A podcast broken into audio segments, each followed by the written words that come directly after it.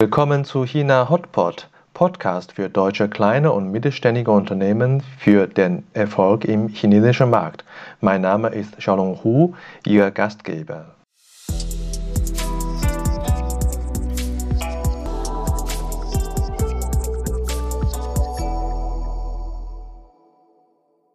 Sie hören hier eine Live-Aufnahme von einer Clubhouse-Sendung am 30.06.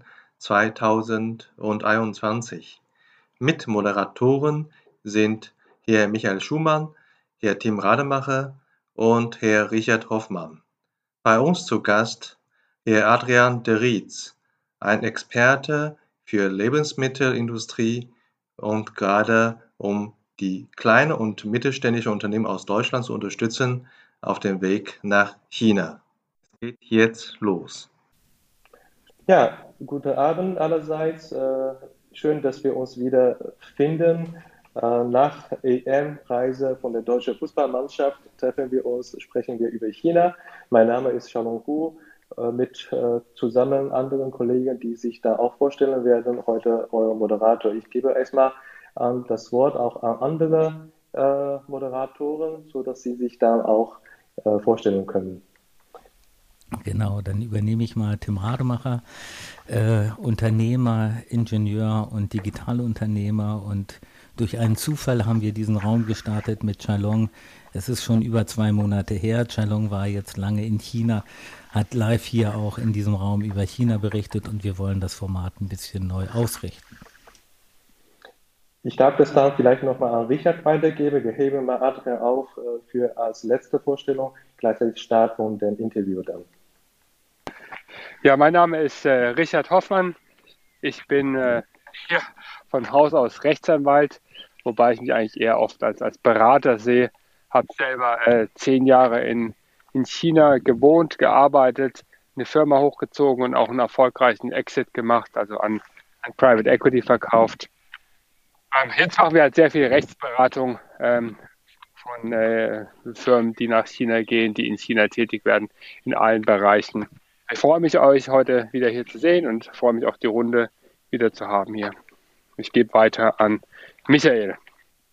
Ja, guten Abend, Michael Schumann. Ich äh, leite den Bundesverband für Wirtschaftsförderung und Außenwirtschaft. Wir sind ein Verband der deutschen Außenwirtschaft, der sich seit etwas über 18 Jahren unter anderem auch stark in den deutsch-chinesischen Beziehungen engagiert.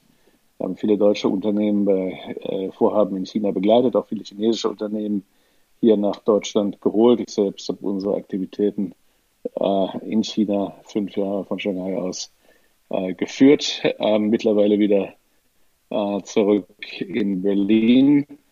Das Thema Food und Beverage finde ich ein sehr spannendes, weil wir ähm, das eigentlich sehr früh als einen äh, wichtigen und zentralen Markt identifiziert hatten. Allerdings äh, es lange auf Seiten der deutschen Lebensmittelproduzierenden und verarbeitenden äh, Betriebe große Zurückhaltung gab, äh, nach China zu gehen. Man hat lange sehr stark auf Europa als Wachstummarkt gesetzt und ähm, sich mit schwierigen Märkten eher nicht äh, belasten wollen. Ähm, schön, dass da langsam ein Umdenken einsetzt und ich finde es ganz spannend, da auch konkrete Beispiele äh, zu hören und die zu diskutieren. Danke dir, Michael. Und äh, wir haben heute ein besonderes Programm. Äh, unter dem Moderator ist heute auch ein Gast, der Adrian. Und äh, ich würde jetzt äh, gerne Adrian äh, zu seinem Background und seinem Be Bezug zu äh, China fragen. Adrian, wie bekommst du den Bezug zu China und wie hast du deine Karriere mit China angefangen? Ja, vielen Dank, Sherlong, für die Einladung heute hier mit im oben auf dem Panel äh, mitstehen zu dürfen bei Clubhouse. Ist meine erste Clubhouse-Veranstaltung. Ähm, vielen Dank für die Vorstellung ähm, an die anderen Mitglieder hier auf dem, auf dem Panel. Ähm, ich bin ganz typisch zum, zum China-Kontakt gekommen über mein Studium. Und zwar hatte ich im Bachelorstudium äh, Erfahrungen in Indien und Japan gesammelt und hatte mich dann gefragt, wie es wohl in China aussehen mag. Und das hat mich dann, als ich zum Masterstudium in China aufgeschlagen bin, wirklich äh, ja positiv überrascht, wie unterschiedlich äh, oder wie stark sich China dann doch nochmal in der Erfahrung unterschieden hat von den vorherigen asiatischen Ländern und auch der Pragmatismus in China hat mich ähm, stark beeindruckt, wie ja, praktisch die Leute die Probleme angegangen sind, gelöst haben. Und darüber bin ich eigentlich dann zum China-Bezug gekommen. Ist wahrscheinlich nicht mehr losgelassen. Ja, ist wahrscheinlich nicht nur die äh, positive Eindrücke, die du zuerst in China gemacht hast. Ich sag mal, äh, als du in China angefangen hast, was waren die krassesten Erlebnisse? Oh, da fragst du mich jetzt was. Also so richtig geschockt hat mich dort eigentlich, also vor allem, weil ich ja aus Indien kam, wenig. Was mich vielleicht ein bisschen irritiert hat, ist, und das lässt sich wahrscheinlich auch auf den Pragmatismus zurückführen, dass die Leute dieses Socializing, wie wir es in, aus deutschen oder aus europäischen Universitäten gewohnt sind, nicht ganz so gepflegt haben. Das heißt, den Gang in die Kneipe nach dem, nach dem, äh, nach der Vorlesung war ein No-Go. Und da musste ich vielleicht mich ein bisschen dran anpassen. Das war vielleicht eine etwas kulturelle Umstellung, dass das dort nicht gelebt wird. Ja, also nicht nur kulturell, ich denke im Business. Äh, heute wollen wir über, über Geschäft sprechen. Und vielleicht kannst du dich auch nochmal vorstellen, äh, was du heute äh, als Business machst. Und wir reden ja über Food and Beverage, also über Lebensmittel, sicherlich in der Branche. Aber wieso hast du da Lebensmittel ausgesucht? Ja, sehr gerne, Sherlong. Also das hat eigentlich auch, deswegen ähm, habe ich auch mit dem Studium angefangen. Auf meine Studientätigkeit war das zurückzuführen. Und zwar hatte ich im Studium textbasierte Marktforschung, automatisierte Marktforschung betrieben. Also wir haben dort Social Media Textdaten ausgelesen und darauf äh, basierend Konsumententrends, Verkaufszahlen versucht vorherzusagen, was ja auch schon in verschiedenen Branchen wie der Finanzindustrie ähm, etc. seit längerer Zeit praktiziert wird. Und dort war mir aufgefallen, wie unterschiedlich die Konsumtrends oder Produkte im chinesischen Markt sind. Und das hatte mir völlig neue Welten geöffnet. Also es hat angefangen im Automotive-Bereich, eben diese typischen L, ähm, also Audi L-Modelle, die dann hinten auf der Rückbank für die chinesischen Executives, wenn sie hinten saßen, eine längere ähm, ja, Hinterachse hatten.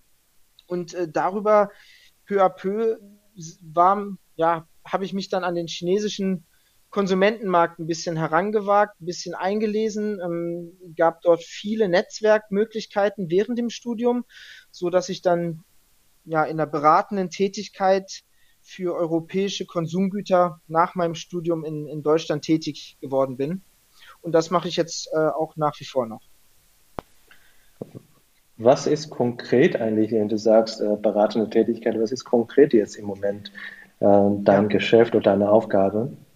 Ja, also in der Tat am, am die, die ersten Marken, mit denen wir gesprochen hatten, waren nicht in der Tat äh, direkt interessiert an automatisierter Marktforschung, wie wir uns das vielleicht am Anfang ausge, ja, ausgedacht hatten, sondern es war dann mehr konkret die Geschäftsanbahnung in China, die gefragt war vom Chines äh, vom deutschen Mittelstand, vom europäischen Mittelstand, vor allem auch deutsche Unternehmen, die also ähm, uns gefragt haben, wie können wir den Zutritt in den chinesischen Markt erlangen, also viel im Bereich Feasibility Studies, dass man dort die Regularien heraussucht, dass man die Customer Journeys analysiert, guckt, wo können Produkte angeboten werden, also typische Markteintrittsstrategien, die wir dann mittlerweile, und die, die Frau Song ist ja, glaube ich, auch im, im Zuhörerbereich, ähm, grüße Sie ja, ähm, als West Meets East in, in Deutschland anbieten, solche Markteintritts, ähm, ja, äh, Forschungen und auch die Durchführung. Also wir machen auch die, das Testselling zum Beispiel für deutsche K KMUs im Konsumentenbereich in China. Es geht eben darum, den, den Markt etwas besser zu verstehen und sich dann dort auch anzupassen oder die, die Angebote anzupassen an das, was vom Kunden in China gewünscht wird.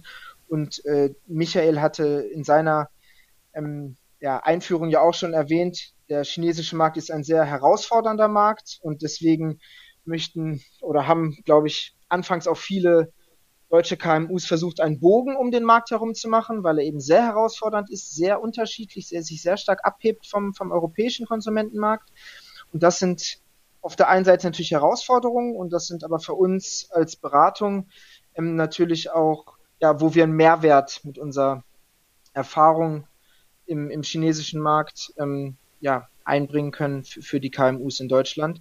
Mittlerweile betreiben wir einen eigenen E-Commerce-Shop in China. Das heißt, wir haben auch die Möglichkeit, nicht nur theoretisch äh, die Marken zu unterstützen, sondern auch praktisch bei Verkauf und bei, bei Kundenfeedback, bei dem Einsammeln von Kundenfeedback ähm, zu unterstützen. Ganz großes Thema dabei ist natürlich auch Import und ich denke, da kann Richard wahrscheinlich auch noch mal ein bisschen mehr zu äh, sagen, vielleicht noch im, im Verlauf von dieser Session. Aber das sind so die, das sind so die ja, Themenfelder, die wir anbieten. Ich nehme natürlich gerne den äh, Faden auf. Äh, Frage äh, in Richtung Richard, vielleicht auch ein bisschen Michael. Habt ihr äh, auch Erfahrung gemacht von der Kanzlei, aber auch vom Verband mit dem äh, Austausch äh, wirtschaftlich äh, Art zwischen Unternehmen, zwischen Deutschland und China? Also, ähm, Xiaolong, erstmal danke, dass du das Wort damit rechnest, auch Adrian. Sehr interessant, was du sagst, Adrian. Ähm, ich habe noch ein paar, paar Rückfragen, bevor ich dann äh, selber vielleicht ein bisschen berichte. Ist es deine eigene Firma oder arbeitest du äh, mit einer Firma, die da, die das unterstützt, den Marktzugang für ähm, Produkte, Food and Beverage in China? Wie ist das? Ja, danke, Richard. Die Sia Song und ich, wir arbeiten zusammen als GBR, also noch mit äh, eigenem Gewerbe und vollem Risiko. Ja, das ist das, das passt als Unternehmer, ja. So mache ich das auch immer. Also ähm, was, was wir haben, wir haben tatsächlich, ich meine, was ich typischerweise mache, ist, äh, wir helfen äh, bei den Zöllen so ein bisschen, aber das ist gar nicht unser Hauptaspekt. Also was wir, das kommt natürlich nebenbei ein bisschen, aber was wir eher machen, ist wirklich dann das, das, das äh, Firmengründen in China, äh, wenn man eine eigene Firma aufsetzen muss, die Mitarbeiteranstellung in China, vielleicht eine Firma kaufen. Ähm, wir haben Ach, wir haben viele Firmen in der Richtung betreut. Wir haben eine, eine, eine, ähm, eine Coffee Chain, also eine Kaffeekette, äh, eine größere aufgesetzt und dann in verschiedenen äh, Städten dann äh, expandieren lassen. Aber auch mit Wasser hatten wir schon viel zu tun. Und wir haben auch gerade wieder äh, interessanterweise äh, eine Anfrage wegen Getränk, die auch nach China gehen wollen. Wir hatten viel Bier und Alkohol früher gemacht, aber das ist gerade nicht. Und da komme ich vielleicht noch mal separat auf dich zu, äh, Adrian, weil was wir machen, ist wirklich der rechtliche und der steuerliche Bereich. Ja, also wir sind äh, Rechtsanwälte, Steuerberater. Aber was du machst, ist ja Feasibility Study. Du suchst ja dann nach potenziellen äh, Partnern, wenn ich das richtig verstehe. Ähm, und wie, äh, also korrigiere mich, wenn ich da nicht falsch, wenn ich da falsch stehe. Also du suchst nach Partnern, hilfst auch diesen, diesen ganzen äh, zu evaluieren, ob das Sinn macht, mit dem bestimmten Produkt äh, nach China zu gehen. Ist das so richtig? Äh, ja, Richard, genau. Also es geht darum, die, die richtigen USPs für den chinesischen Markt herauszuarbeiten, weil die natürlich immer stark sich davon unterscheiden, wie die KMUs in, in Europa oder in Deutschland ihre Produkte bewerben. Also man benötigt ganz andere Verkaufsargumente in China und dort geht es eben darum, in den Park, äh, Markt reinpassen in China. Das untersuchen wir und ähm, ja, ja, liefern das als, als Dienstleistung. Aber das hört sich auch sehr interessant an, was du äh, an Projekt Kaffeebereich ähm, zum Beispiel schon ja, äh, für, für KMUs in Deutschland geleistet hast. Und da würde es mich auf jeden Fall freuen, wenn wir uns äh, anschließend äh, an, an die Session hier auch noch weiter zu austauschen können, weil das sind definitiv definitiv sehr interessante Wachstumsmärkte in, in China, wo es sehr viele Chancen für, für deutsche Unternehmen gibt. Und da, ähm, ja, das ist quasi die, das sind die Industriezweige, die, die uns interessieren. Also sehr interessant auch, was du machst. Äh, Marian, was ist eigentlich deine Motivation, diese kleine äh, Firmen zu vertreten? Ja, also unser Fokus liegt auf innovativen, ähm, authentischen und gesunden Produkten. Und es ist nun mal, wir, wir besuchen die Marken, die diesen gewissen Aha-Effekt erzeugen können, die ein starkes Alleinstellungsmerkmal, die eine starke Nische in China haben, also die eine starke Nische in China belegen können. Und das sind häufig wirklich Spezialisten. Also einen, die, ich sag mal jetzt der typische Rotwein aus Italien oder auch das Babypulver aus Deutschland, was ja für viele Jahre jetzt wirklich sehr starken Erfolg in China hatte. Das sind halt alles Marken und Produkten, die mittlerweile in China schon stark verfügbar sind. Das heißt, diese ganze Anpassung, woraus, worauf unser Service ja eigentlich besteht, dieses in den chinesischen Markt anpassen, das hat dort schon alles stattgefunden. Das heißt, wir suchen wirklich nach Nischenprodukten, die, die als sich per se erstmal im chinesischen Markt vielleicht anecken würden, aber bei der richtigen äh, Einarbeitung in den Chinesen, chinesischen Markt wirklich eine, eine, ähm, ja, einen unique Selling Point entwickeln können und dort eine, eine besondere Kundengruppe in China ansprechen können. Deshalb sind das häufig Nischenfirmen, die aber in ihren eigenen Bereichen doch eine starke Know-how, eigene Entwicklung haben. Ähm, das heißt auch ein qualitativ hochwertiges Produkt anbieten können mit, mit einem starken Produktverständnis. Adrian, ganz, ganz konkret, also äh, nenn doch mal ein Beispiel. Also ich habe gesehen irgendwie auf Ihrer Seite, ihr habt eine alkoholfreie Biermarke, äh, die ihr als Referenz angibt. Ähm, was sind denn, was sind denn deine, deine Erfahrungen mit diesen Companies? Äh, was habt ihr für die äh, bewerkstelligen können und äh, wie, wie sind die bei euch in den Markt gekommen und wie entwickelt sich das Business dort? Ja, danke, Michael. Also das ist ja auch bei dieser alkoholfreien Biermarke nicht nur eine alkoholfreie Biermarke, sondern die ist zusammen zusätzlich noch the first, das erste weltweite äh, Functional Bier, also hat gesundheitliche Vorteile. Es, es enthält Beta-A-Säuren, es enthält Proteine. Das heißt, das ist wirklich ein, wie ein Sportsbier, wie ein Fitnessdrink, den man ähm, ja in der Freizeit, wenn man jetzt keinen Alkohol trinken möchte, aber seinem Körper auch etwas Gutes tun möchte, konsumiert. Und daran merkt man schon, wie speziell die Produkte sind, die wir suchen und wie speziell die Produkte auch sind, die wir im chinesischen Markt ähm, anbieten. Das, das bedeutet, ähm, die, die Produkte, die wir suchen, ähm, haben eine, müssen eine starke Individualisierungsmöglichkeit aufbieten. Ähm, die, die Trends, die wir in, im chinesischen Markt dort momentan so sehen, äh, sind natürlich das, wofür deutsche Produkte von jeher in China stehen, also Gesundheit, hohe Qualität, hohe Sicherheitsstandards. Und ähm, dann geht es aber nochmal darum, die Marken dann auch ähm, in, in China so sind, wie sie sind. Und äh, wo siehst du sonst noch als, äh, als Trend in der, in der Lebensmittel- und äh, Konsumbereich äh, so als, als äh, so ein bisschen als Basiswissen für unsere Runde? Ja, also Gesundheit hatte ich ja jetzt schon einmal genannt, was auf jeden Fall auch durch die Pandemie natürlich einen noch höheren Stellenwert in China gewonnen hat. Und äh, Sicherheit, China hatte, wie ja wahrscheinlich auch viele Zuhörer wissen werden, viele schlimme ähm, Lebensmittelskandale. Das heißt, wo kontaminierte Lebensmittel verkauft wurden. Und ähm, dafür steht Deutschland natürlich.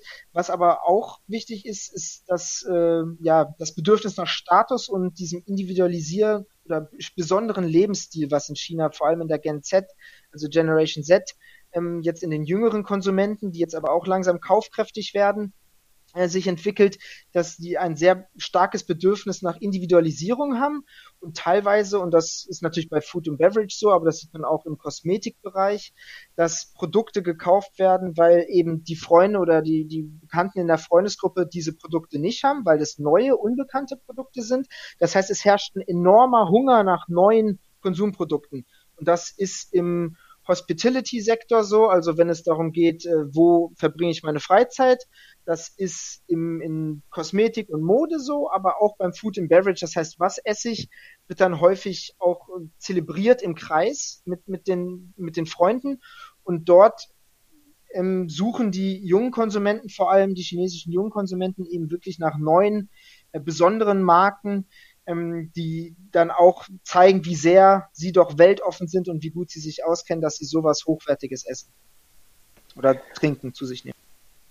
Hast du vielleicht ein Beispielprodukt zum einen, das wäre meine Frage, wo uns ein bisschen plastischer nochmal erläutern kann als gesundheitsorientiertes äh, Lebensmittelprodukt? Und zum zweiten, außer Freundschaftskreis, wo sieht man sonst noch? Äh, guckt man dann sich Werbung oder welche, welche Kanäle wird dieser Image nochmal vertrieben?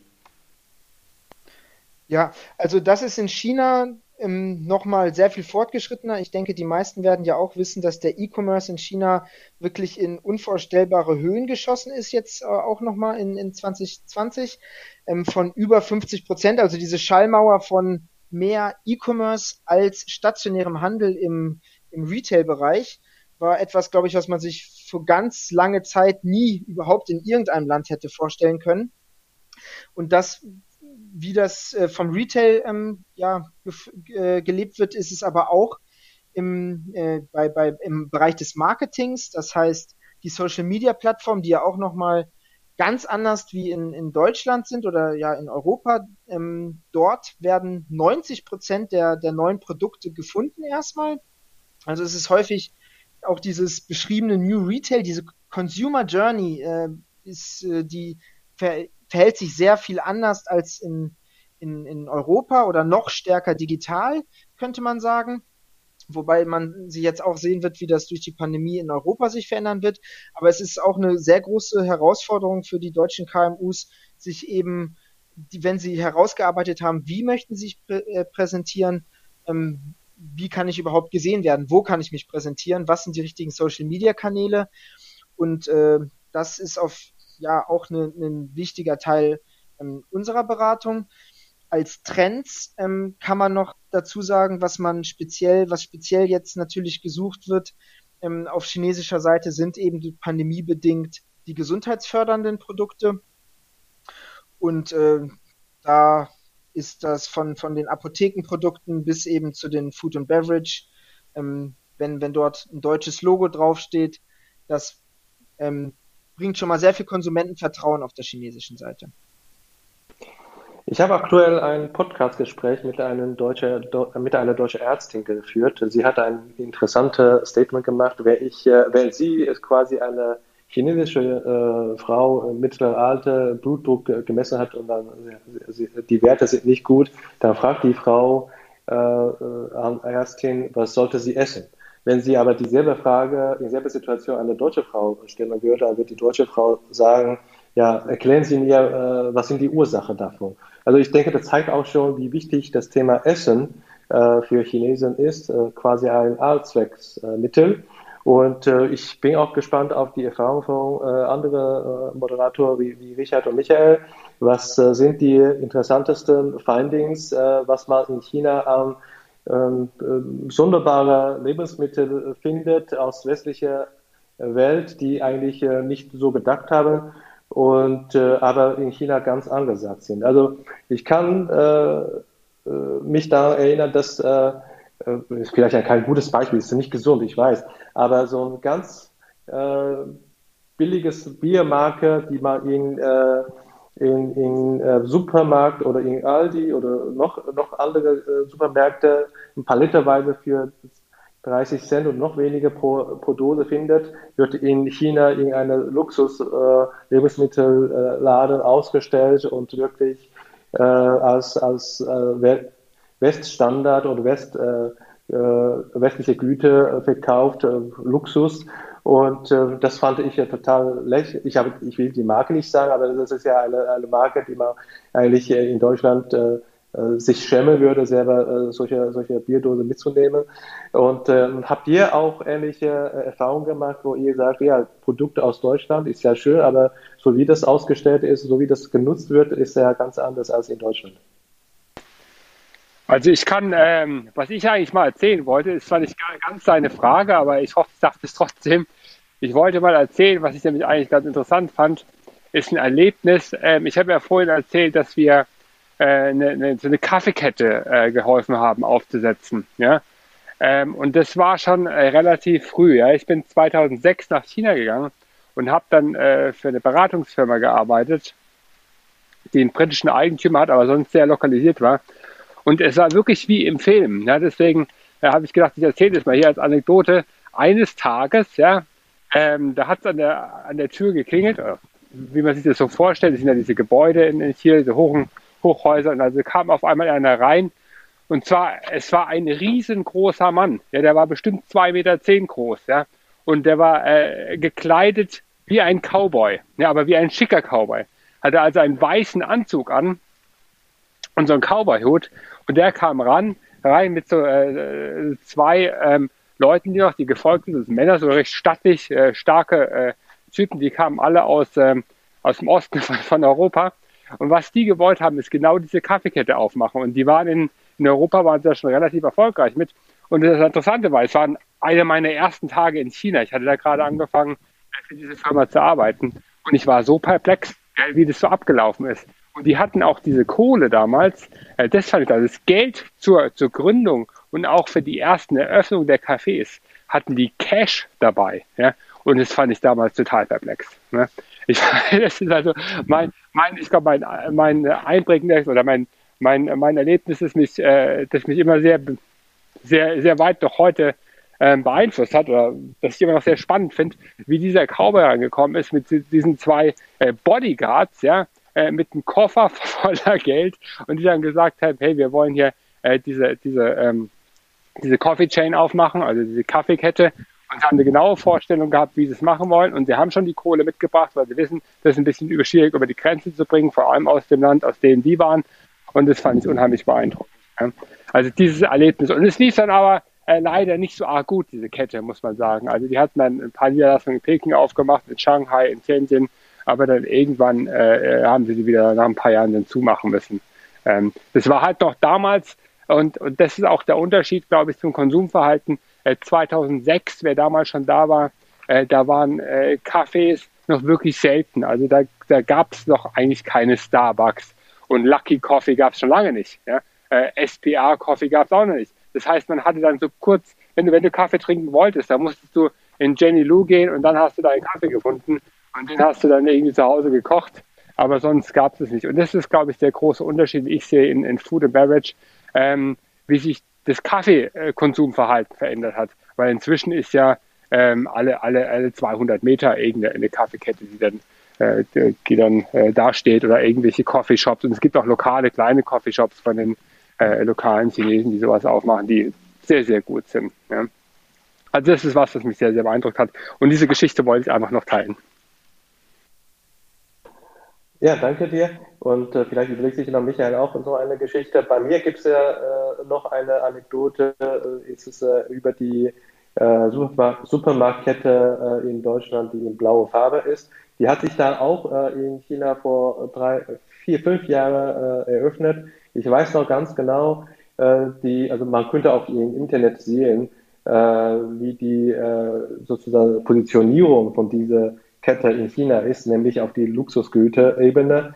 Und äh, ähm, die Eröffnung ist so gelaufen, dass äh, die Filiale so proppenvoll war und dass alles ausverkauft wurde und äh, das so, dass man da die, den Tag äh, auch unterbrochen hat und dann am Ende die Filiale geschlossen hat, weil sonst dann äh, Probleme gibt, was Sicherheit angeht. Also wenn, wenn, äh, es gibt natürlich auch Fälle, die etwas schlechter laufen, aber es gibt wirklich Fälle, die wunderbar laufen. Ich möchte damit eigentlich in die nächste Session äh, leiten, äh, an die Erfahrung von Adrian, unser Gast äh, heute, Experte in Chinas Lebensmittel- und Konsumermarkt, äh, für Empfehlungen für die deutsche KMUs. Äh, erstens, äh, du fokussierst auf die deutsche KMUs.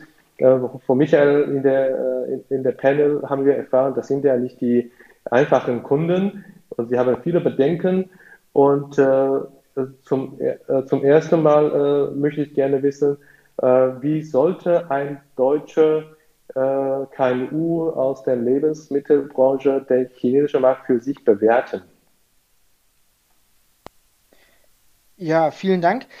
Ähm, also ich eigentlich das, das Wichtigste, dass, dass ähm, die, die Marke sich in den chinesischen Markt herein, hereinversetzen kann, dort die Herausforderungen verstehen kann und auch verstehen kann, wie es selbst dort erfolgreich sein kann, weil häufig hat die Marke schon ganz viele Attribute und Eigenschaften, die, mit der sie sich eigentlich in China sehr, sehr gut darstellen kann oder äh, positionieren kann. Bloß macht sie es aus Gewohnheit halt in, in Europa anders und versucht das dann häufig in, in was in Europa zu funktioniert, in China zu kopieren. Und das ist eben eine Problematik.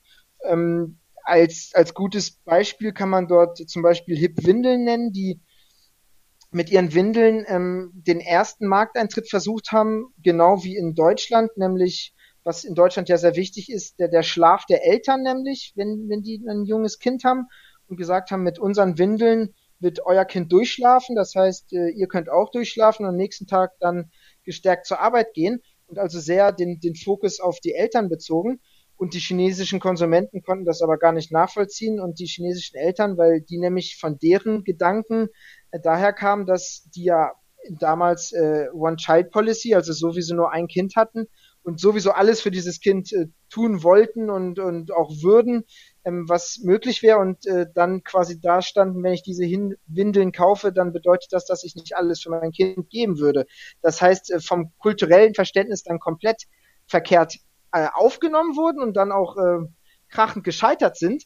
Ähm, nach einer an, eingehenden Marktstudie hat ähm, HIP dann auch erkannt, okay, wenn wir unsere äh, Windeln dahingehend positionieren, dass das Kind die komplette Nacht durchschlafen kann aufgrund unserer Windeln und äh, sich dadurch durch den Schlaf kognitiv besser entwickelt, dann hat man auf einmal ein sehr starkes Argument, was man ja eigentlich die ganze Zeit schon in der Hand hatte, ähm, aber dann an den chinesischen Markt angepasst, nämlich euer Kind wird erfolgreicher werden und äh, wird auf eine bessere Universität in der Zukunft gehen mit diesen Windeln. Und dann hatte man die chinesischen Eltern auf einmal gepackt mit dem Produkt, einen riesen Erfolg mit den Windeln gehabt.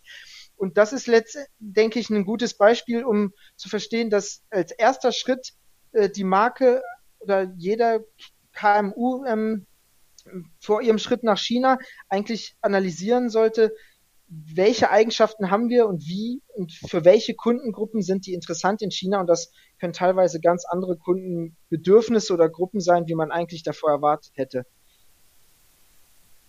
Das heißt, im Grunde genommen, es geht nicht um das Produkt, dasselbe Produkt, es geht nur darum, wie man das Produkt an den Kunden bringt, welchen Wert äh, die chinesischen Kunden mehr erkennen äh, oder mehr erkennen sollen und äh, es geht nicht darum, welche Erfahrungen man in Europa gemacht haben. Also das finde ich eine, eine tolle, tolle Erfahrung.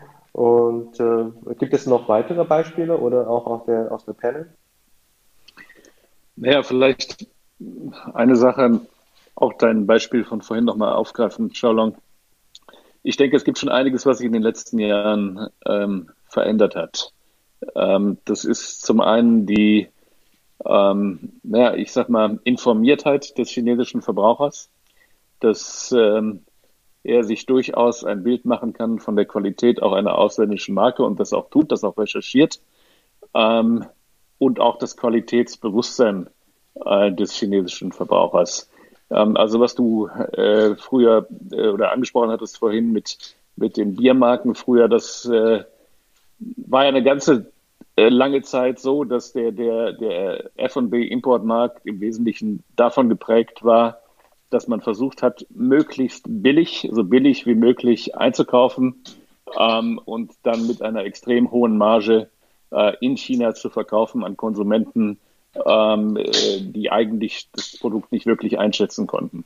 Da sind Unternehmen entstanden wie Pinlife beispielsweise. Äh, also muss man auch da äh, äh, konstatieren, die chinesischen Unter Unternehmer waren immer cleverer, schneller, besser und erfolgreicher als die, die es von der deutschen Seite funktioniert hatten ähm, äh, oder versucht hatten. Die haben es dann meistens immer nur irgendwie liefern äh, können. Aber wenn man sich Pinlife anschaut, also äh, hier Schöpfer solcher tollen Marken wie äh, äh, Weidendorfer Milch, ja, das war eine Kopie von Wein Stefan oder äh, äh wie hieß das andere, Würrenbacher Bier, ja, die haben die haben halt wirklich gesourced äh, am untersten Preisende und massiv äh, äh, mit Aufschlag verkauft und das alles sehr erfolgreich gemacht. Und das, das hat, glaube ich, äh, dieses Segment sehr, sehr lange geprägt. Aber ich glaube, das hat sich in den letzten Jahren jetzt tatsächlich verändert. Und äh, insofern denke ich, dass auch kleinere ähm, Unternehmen mit wirklich guten, qualitativ hochwertigen Produkten Chancen haben. Aber ich würde von Adrian gerne nochmal hören. Also ich, ich würde vielleicht ein bisschen bösartig äh, äh, hier die Position vertreten, ähm, dass wenn der deutsche Hersteller nicht mit einem guten äh, chinesischen Partner das Business gemeinsam macht, er eigentlich keine Chance auf Skalierung hat.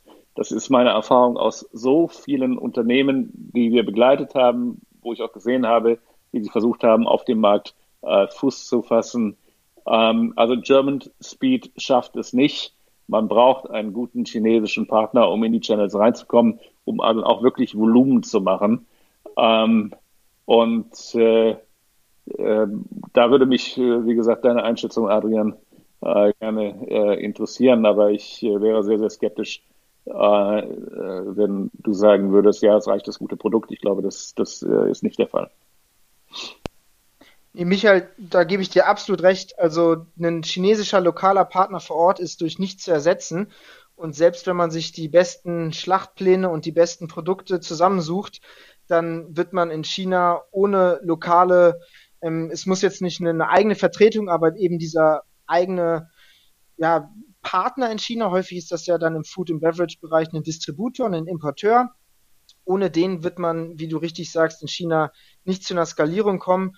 Unsere Rolle ist auch etwas vorge, ge, ja, vorstaffiert, sage ich mal, in, in der Sicht, dass wir die Produkte ähm, testen und den, den Distributeuren eigentlich zeigen, oh, guck mal, das Produkt haben wir jetzt hier seit einem halben Jahr online stehen. Das sind die Kommentare. Da wurde so verkauft, ne, noch in geringen Maßen. Wir haben natürlich nicht, das wissen die ja auch, die gleiche Finanzkraft wie ein langjähriger chinesischer äh, Distributor, der dann mal eine Million schnell in eine neue Marke äh, reinstecken ähm, kann, investieren kann in Marketing, Markenaufbau, Promotion, ähm, Partnermanagement. Das haben wir nicht, aber mit, mit den, sage ich mal, sehr minimalen ähm, ähm, ja, Mitteln wurden, wurden diese Feedbacks erzeugt und das könnte ein Produkt sein, das mit eurem richtigen Investment dann richtig abgehen kann in China. Und das ist eigentlich die Dienstleistung, dass wir dieses Matchmaking von beiden Seiten betreiben. Also einmal dem, dem, dem, der, dem deutschen KMU oder den etwas bei der Hand nehmen, die die Angst vom chinesischen Markt nehmen und die die Möglichkeiten aufzeigen. Auf der anderen Seite den chinesischen Distributoren auf die herantreten mit den mit unseren Produkten und sagen hier, das wären doch eigentlich ein paar Produkte, die bei euch ihr habt ja in der Vergangenheit in den und den Bereichen gearbeitet, auch wo sowas gut sich ergänzen würde. Und das sind Produkte, die qualitativ und von jetzt mal den Produkteigenschaften von den Chinesisch, von chinesischer Seite auch gut aufgenommen werden. Also gebe ich dir dort komplett äh, zu 100 Prozent recht ohne einen chinesischen Partner ähm, in, in, China ist eine Skalierung ähm, ja so gut wie nicht möglich eigentlich. Das, das fängt äh, bei Sachen wie Import schon an. Ja.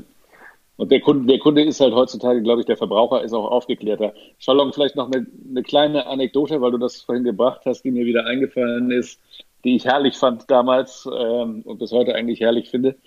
Das war, es muss 2013 gewesen sein. Da war ich zu Gast in äh, Yangzhou also der Stadt, wo der Reis herkommt, beim Bürgermeister von Yangzhou, da äh, entstand zu dieser Zeit ein sehr großes Food Cluster, das sie auch seitdem sehr erfolgreich entwickelt haben.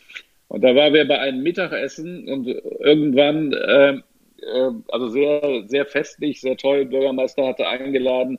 Und irgendwann kamen äh, dann da äh, Kellner rein und brachten so ein Fässchen Bier, was auf Mitte des Tisches gestellt wurde ähm, wo er dann ganz stolz sagte, ja, das ist eine ganz bekannte Biermarke aus Deutschland, die sich gerade bei ihm angesiedelt habe. Und das war eine Flasche auf, also, also ein Fässchen, auf dem drauf stand Fußballbier. Ähm, da wusste dass man nicht irgendwie laut losbrüllte, denn dann hätte er das Gesicht verloren. Also habe ich da eine ganz ernste Miene gemacht, habe gesagt, ja, das ist, das ist sicherlich ganz tolles Bier, wir haben das getrunken und angestoßen, war prima. Und dann habe ich gesagt, aber mich würde schon interessieren, dieser Firma einen Besuch abzustatten bei Ihnen. Und dann haben wir am nächsten Tag sind wir da also vorbeigefahren und dann gab es also tatsächlich da irgendwie auch ein Büro in Yangzhou. Ähm, haben sie noch erzählt, dass die also auch Unterstützung bekommen hatten und so weiter. Und das hat mir also keine Ruhe gelassen. Und dann habe ich das hinterher recherchieren lassen und stellte sich raus, das war tatsächlich eine GmbH in Deutschland, die allerdings von zwei chinesischen Landsleuten gegründet worden war, die dann mit einem lokalen Abfüller einen Deal gemacht hatten, äh, äh, wie gesagt, Fußballbier abzufüllen, was dann in Yangzhou halt als große bekannte Biermarke aus Deutschland ähm, gepriesen worden. Also ich glaube, sowas würde heute nicht mehr funktionieren in China. Und das ist ja eigentlich ein Fortschritt, was, was so Mündigkeit des Verbrauchers angeht. Das glaube ich auch. Heißt das aber nicht, dass es einfacher ist für, äh, für Adrian, wenn das äh, einfacher ist, warum äh, wenn das schwieriger geht, warum auch einfacher? Äh, Adrian hat ja gesagt, diese doppelte Matchmaking, einerseits zu der KMU in Deutschland, auf der anderen Seite zu der chinesischen Partner. Gerade bei KMU sucht er wirklich Nische, Nischenprodukte aus oder solche Hidden, Hidden Champions und äh, äh, die vielleicht China gerade so buchstabieren können, aber nicht wirklich auf Schirm äh, ihr Produkt auf chinesischer Markt, glaube ich zumindestens gibt es sicherlich solche Fälle. Welche Seite ist schwieriger zu überzeugen? Die, die KMUs aus Niedersachsen aus plattdeutscher Raum zu überzeugen, dass ihr Produkt nach China geht oder die chinesische äh, äh, Partner oder sonst irgendwas zu, äh, zu überzeugen, dass das deutsche Produkt das Richtige ist für das Geschäft in China? Ähm, da würde ich sagen, dass es auf jeden Fall natürlich auf beiden Seiten nicht einfach ist, dass es aber äh, relativ gesehen etwas schwieriger auf chinesischer Seite ist, dadurch, dass momentan natürlich, ähm, das ist aber auch, denke ich, Corona-bedingt jetzt, ähm, die, dass das Kennenlernen und dass das, äh, ja, das Networken mit den Distributoren, die ja dann häufig schon Erfolg hatten mit einer Marke, sonst wird man ja auch nicht, sonst findet man die ja auch nicht, ähm, die natürlich von einem sehr hohen Ross dann gucken, häufig. Das sind die Investoren, die in eine Marke investieren sollen, während ja in die Marke rein investiert werden soll. Und ich glaube, das, das kann man dann ja auch aus einer geschäftsmännischen äh, Perspektive ganz gut verstehen, dass die deutschen KMUs, ähm, auch wenn sie natürlich einen ein geringes oder ein gewisses äh, Startkapital zur Verfügung stellen müssen, eigentlich relativ interessiert daran sind, ähm, von einem chinesischen Distributor ähm, Investment zu erhalten und die Marke aufgebaut zu bekommen. Deswegen würde ich sagen, auf der chinesischen Seite dort die Distributoren, weil man auch nicht so leicht an die Rand treten kann, wenn die schon einige Marken ähm, unter ja, ihrer Leitung haben. Das ist dann häufig, dass man dort nicht direkt mit den Geschäft, mit der Geschäftsführung zum Beispiel ins Gespräch kommen kann. Also ein gewisses Netzwerken dort vorab äh, notwendig ist, dass das eine, eine große Herausforderung ist.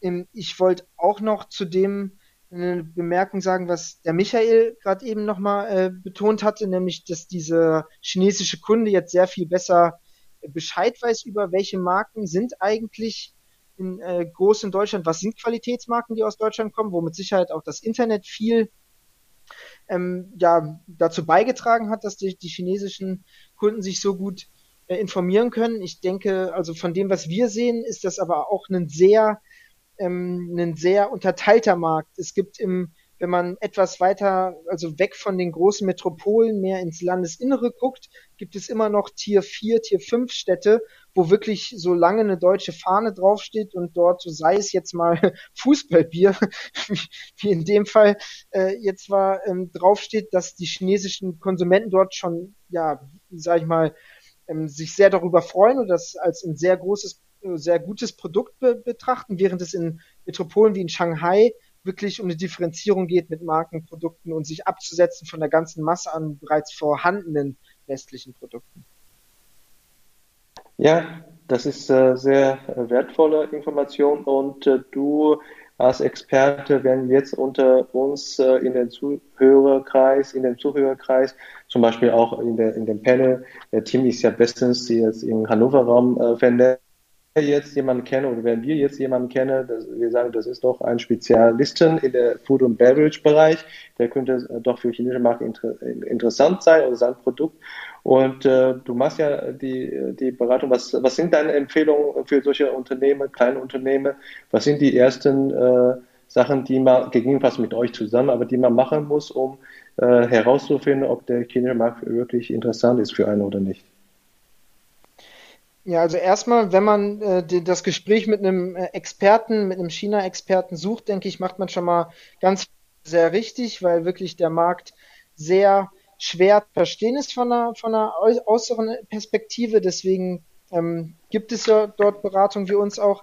Das würde ich als allererstes empfehlen. Wenn man dann mit uns im Gespräch ist, sind wir ähm, ja sehr be be beruht darauf, äh, zum Beispiel das Trademark mit als erstes zu schützen was, äh, also Patente sind ja im F&B-Bereich jetzt nicht, gibt es auch teilweise, aber mh, hm, vielleicht seltener, aber wirklich zu gucken, dass wenn man den Schritt macht, machen möchte nach China, dass man dort Trademark, den, die eigenen ähm, Handles für die China, China Social Media Accounts und äh, dass man sich so etwas schützen lässt. Ähm, aber noch bevor man diesen Schritt macht, eben die Feasibility Study, nämlich zu gucken, können unsere Produkte überhaupt äh, importiert werden in China. Das heißt, was ist eigentlich auf meiner ähm, Inhaltsstoffliste drauf? Welche Stoffe davon sind eventuell nicht zugelassen? Habe ich ein ausreichendes MHD für mein Produkt? Ähm, kann das die Reise überhaupt überstehen bis nach China? Also sehr viel praktische Fragen auch, weil eine große Anzahl an ähm, Food- und Beverage-Produkten eigentlich schon bei solchen einfachen Qualifiern, äh, sage ich mal, nicht für China in Betracht erzogen, äh, gezogen werden kann, zumindest für ein einfaches Import-Export-Geschäft äh, oder für, ja, für den Fall dann Exportgeschäft, weil die Produkte nicht geeignet sind. Also das sind erstmal die, die ersten Schritte, die wir testen. Und dann, wenn das Produkt äh, exportierfähig ist, dann äh, kommt man in, in die Richtung, dass man sich anguckt, wie sieht der Markt aus, was, was sind die Wettbewerber, wie kann ich mein Produkt oder wie kann das Produkt der Marke, wie kann die Marke in den chinesischen Markt äh, ja, eingepasst, eingefügt werden, wo, wo kann sie ihre Kundengruppe finden. Wie schnell könnte man so eine Erfahrung äh, sammeln oder so, so ein Initialprojekt oder Initialtest äh, erreichen? Für die Feasibility Study benötigen wir im Durchschnitt zwischen ein und zwei Monaten. Das kommt dann natürlich noch immer etwas auf die Art der Marke an. Aber äh, nach zwei Monaten hat man dort einen äh, gut, guten äh, Überblick erarbeitet. Habt ihr eine bestimmte Region in China äh, als äh, Fokus oder ist es dann äh, wirklich je nach dem Produkt anders oder habt ihr dann ein, ein paar Regionen, wo ihr dann als Top-Region da aussucht? Sind das dann wirklich Küstenregionen, die Top Tier One Cities oder was ist dann euer, eure Vorgehensweise? Also die, die Marken, mit denen wir arbeiten, sind ja, die suchen wir ja, also es geht eigentlich schon sehr viel Arbeit eigentlich auch von unserer Seite dahingehend äh, rein, die richtigen Marken zu finden, nämlich wie wir davor oder wie ich davor jetzt äh, auch ja schon einmal erläutert hatte im, im, oder umrissen hatte, nämlich diese authentischen, innovativen Marken mit Alleinstellungsmerkmalen. Also es geht dort nicht um das klassische Bier, sondern das Bier mit extra Funktionalität. Und äh, da äh, würde ich vielleicht auch nochmal kurz ein ganz kleines Zwischenkommentar mir erlauben, was du ja deine Geschichte mit, mit der äh, deutschen Ärztin in China, die gesagt hat, dass auf, äh, auf die, äh, auf, auf die, ja, daraufhin, dass sie Gesundheitsprobleme festgestellt hat, die Patientin gefragt hat, was sie denn jetzt essen sollte und dass diese Funktionalität von Essen und Produkten in China wirklich wichtig ist. Das äh, geht jetzt äh, mittlerweile bis in Beauty-Bereich, dass äh, Leute sich äh, danach gehend ernähren, dass sie eben besser aussehen. Also diese Funktionalität von Produkten ist wirklich sehr wichtig, diese Alleinstellungsmerkmale. Und weil wir uns auf diese Sorte Produkte fokussieren, ähm, befinden wir uns halt in Tier 1, Tier 2 Städten, häufig Shanghai eben, wo bereits die Akzeptanz an europäischen oder an westlichen Produkten sehr hoch ist und wo man aber Alleinstellungsmerkmale benötigt, auch um, um in den Markt eintreten zu können, wo eben nicht mehr das normale Brot oder das normale Biergetränk ähm, etc. ausreichend ist, um dort einen Erfolg im Markt zu haben. Äh, eine Anmerkung, also ähm, das sind ja jetzt sehr spezielle Produkte, so wie ich das verstanden habe, äh, die du unterstützt und äh, die ein Alleinstellungsmerkmal haben. Äh, die du mit in den chinesischen Markt bringst, bringst was, was auch bedeutet, dass sie äh, wahrscheinlich viel Erklärung benötigen. Und viel Erklärung bedeutet auch ähm, im Endeffekt, dass man viel Geld in die Hand nehmen muss, um die ähm, dem Kundenkreis zu erklären äh, und auch zu vermarkten und zu, zu ja, anzubieten und die Werbung entsprechend zu schalten. Ähm, das sind also, ich denke ich denk mal, die, die, die, die Spezialprodukte um die Ecke, äh, mit, mit einem kleinen Budget, äh, die werden es äh, schwieriger haben, nach dem, äh, was ich jetzt verstanden habe. Oder liege ich da komplett falsch?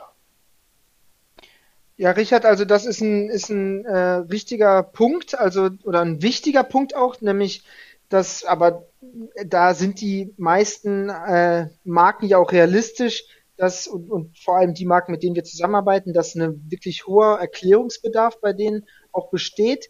Ähm, unsere Dienstleistung zielt darauf ab, das Produkt für die Distributoren ähm, verständlich zu machen, äh, weil häufig auch die Distributoren ähm, denken, ein deutsches Bier ist ein deutsches Bier und jetzt, wenn sie dann aber langsam erfahren, das sind eigentlich Vorteile und das sind ja häufig sehr besondere Produkte, mit denen wir arbeiten, ähm, dann macht es bei den Distributoren auch langsam Klick und dann fangen sie selber an mitzuarbeiten und dann fangen sie auch an, diese Geschichte in China nochmal ganz anders zu erklären.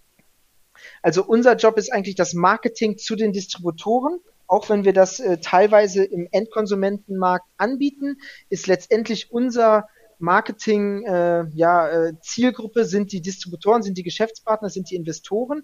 Das heißt, das große Investment, die Marke wirklich bekannt zu machen, und das hatte Michael ja auch schon äh, einmal erwähnt, kann man nur mit einem Chinesen erreichen. Ähm, und dafür brauchen wir auch einen Chinesen. Und ähm, das Investment äh, von der kleinen Marke ist eigentlich in unserem Fall und deswegen ist es auch äh, sehr überschaubar, nämlich das Marketing zu den Distributoren, ähm, die Alleinstellungsmerkmale dieser KMUs den chinesischen Distributoren verständlich zu machen und das große Investment, wenn wir dann über die Millionenbeträge sprechen, das ist, wird von chinesischer Seite getätigt. Dafür äh, erwartet dieser chinesische Geschäftspartner natürlich dann auch Exklusivrechte und es wird so ein bisschen wie seine eigene Marke in China. Ja, ich äh, bedanke mich äh, für die Experten oder für die Moderatoren auf der Bühne und äh, für die Latecomer. Äh, wir treffen uns einmal pro Monat äh, zum Thema China, Chancen für die äh, Unternehmen aus Deutschland, insbesondere für KMU und Startups. Und wir haben heute einen Gast unter dem Moderator, der Adrian. Der kennt sich aus äh, im chinesischen Lebensmittelmarkt wie seine Westentasche, auch wenn er keine Weste trägt. Und äh, wir wollen äh, in nach, äh, im Nachgang noch ein Webinar ankündigen. Am 22. Juli gibt es ein China-Webinar zum Thema Kaffeemarkt. Äh, wie kann deutsche KMU sich am Kaffeeboom äh, äh, beteiligen? Da ist der Adrian auch als Moderator äh, tätig.